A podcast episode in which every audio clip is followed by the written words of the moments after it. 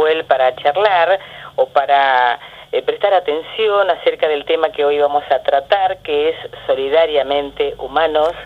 Y, y precisamente hoy dije esto yo, ¿no? que somos humanos y seguramente siempre nos falta algo para aprender. Buen día, licenciada. Buen día, Rosita. Un gusto estar como siempre aquí en la radio. Bueno, muchas gracias Virginia. Estamos muy atentos, ¿eh? sobre todo porque ha pasado un tiempito, por una cuestión o por la otra, tuvimos que suspender esta columna que vamos a retomar a partir de este miércoles con este tema. Exactamente, me pareció necesario, además, extrañó, te extrañamos, eh, y, y también con todo lo que estuvo pasando en el, en el país, en Argentina, y con lo que está pasando en Luján, con las inundaciones en Neuquén, en otras provincias.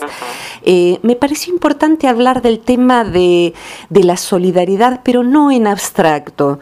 Me gustaría referirlo a cada persona que escuche estas palabras eh, y también a mi propia persona, decírmelo a mí, eh, porque necesitamos recordarlo. ¿Qué quiero decir esto? Por razones que hacen a otros aspectos del ser humano. Lo que se difunde muchísimo en los medios es un aspecto, una zona más cruel del ser humano. Y fíjate que la palabra cruel eh, remite a, eh, en el diccionario de, etimología, de, las raíces de las palabras, se refiere a regodearse con la sangre de lo crudo. Mirá qué palabra terrible. ¡Wow! Y si miramos, hasta hay publicidades crueles. Es cruel como eh, hay programas donde se, se, hiere al otro diciendo algo que lo va a lastimar, aún a nivel de las BDs, de las figuras de la televisión, se hiere a la expareja, se hiere a la pareja, se quieren reconciliar. Y, hay, es mucho mercado eso, eh, que por supuesto no es eh, en lo que se basa tu programa, que elegís siempre la delicadeza. en el otro extremo de la, de la crueldad, eh, que está dentro de todos nosotros, ¿eh? dentro mío también, por supuesto, está la solidaridad. Pero, ¿qué es solidaridad? En principio, ¿por qué lo trato? Porque sería, es, es la manera de poder encontrar una alegría muy singular.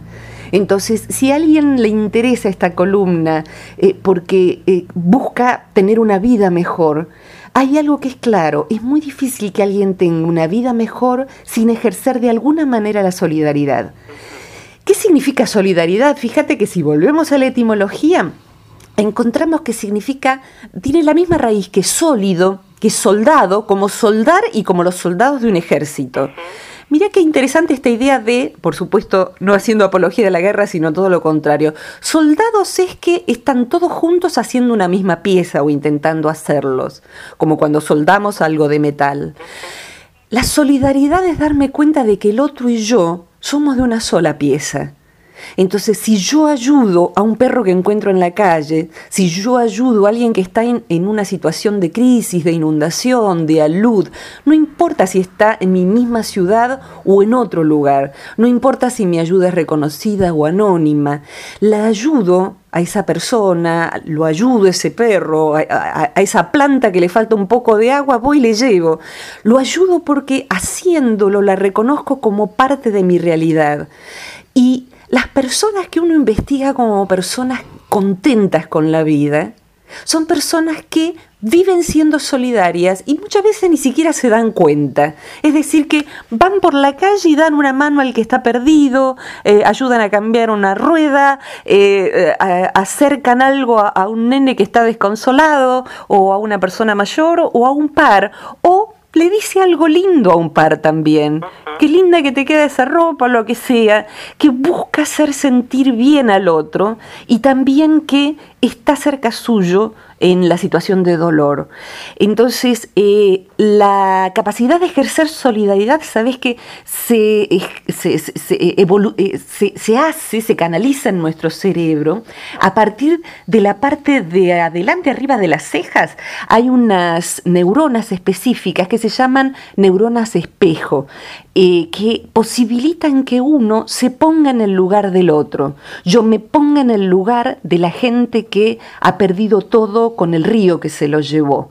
¿eh? la gente que está con el agua en el living de su casa, los animales que andan perdidos y no encuentran a sus familias en este momento de inundaciones.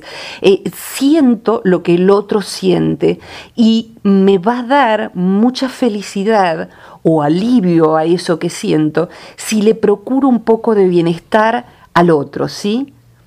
Eh, Virginia, mientras te escucho, me vienen a la mente por un lado, una, una frase muy escuchada, haz el bien sin mirar a quién. Sí. O sea, sin mirar, vos acabas de decir que uno puede ser solidario hasta con una planta que le falta el agua, hasta con un perrito que por allí, eh, bueno, está lastimado y uno puede asistirlo. Bueno, de hecho sé de tu eh, acto solidario con respecto a los animales, a los perritos, a los gatitos, a los caballos, que trabajas por esto también, o sea, no es que solo lo proclamas, sino que lo pones en práctica.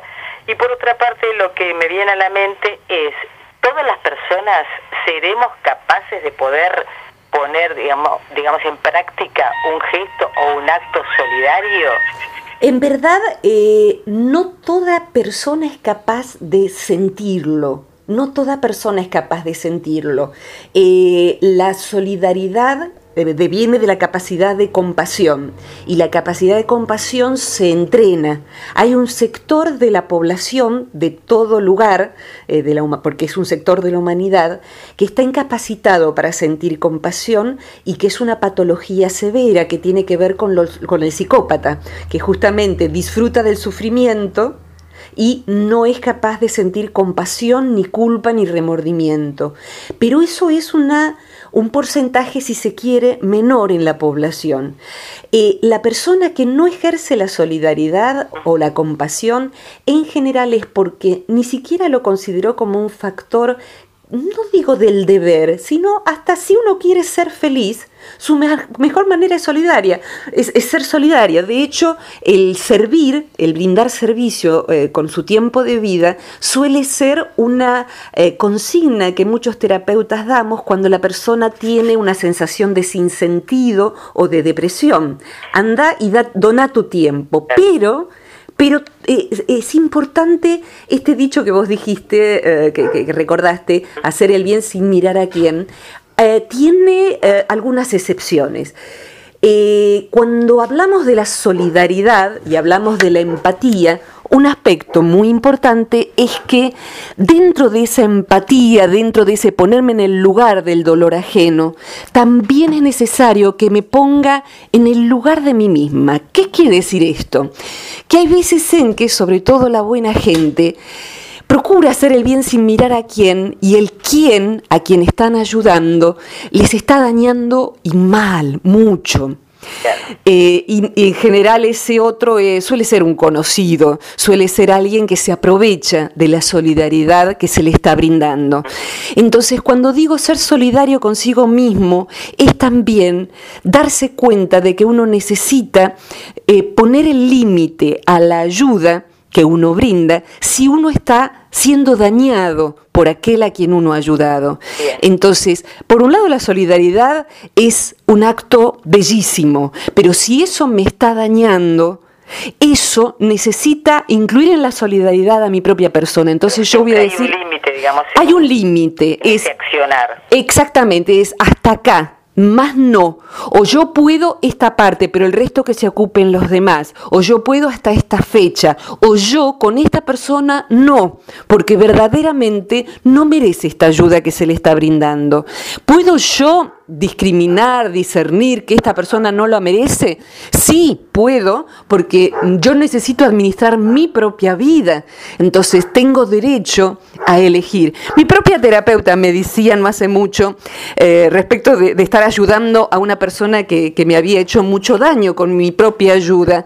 Me dice, mira, hay 7 mil millones de humanos en este planeta tanta gente para ayudar. ¿Por qué ayudar a alguien que hace tanto que ayudas y que te está dañando a partir de tu ayuda? Y me pareció altamente razonable, ni, ni que hablar de que además de los humanos hay otros seres a que ayudar. Claro, te das cuenta, eh, bueno, yo no te lo voy a decir justamente a vos que te especializás en estos temas, ¿no? Sí, cómo no. ¿Hasta qué punto uno eh, por allí pierde la visión de sus propios objetivos, que eh, ayudar a una persona que no merece tu ayuda y, que haya otra que te diga, no, acá hay un límite y ese límite hay que ponerlo. Sí, ese límite hay que ponerlo y así como uno se ayuda en una inundación, mm, no es esperable que uno aguarde por la reciprocidad del otro, uno simplemente lleva lo que pueda y, lo dona.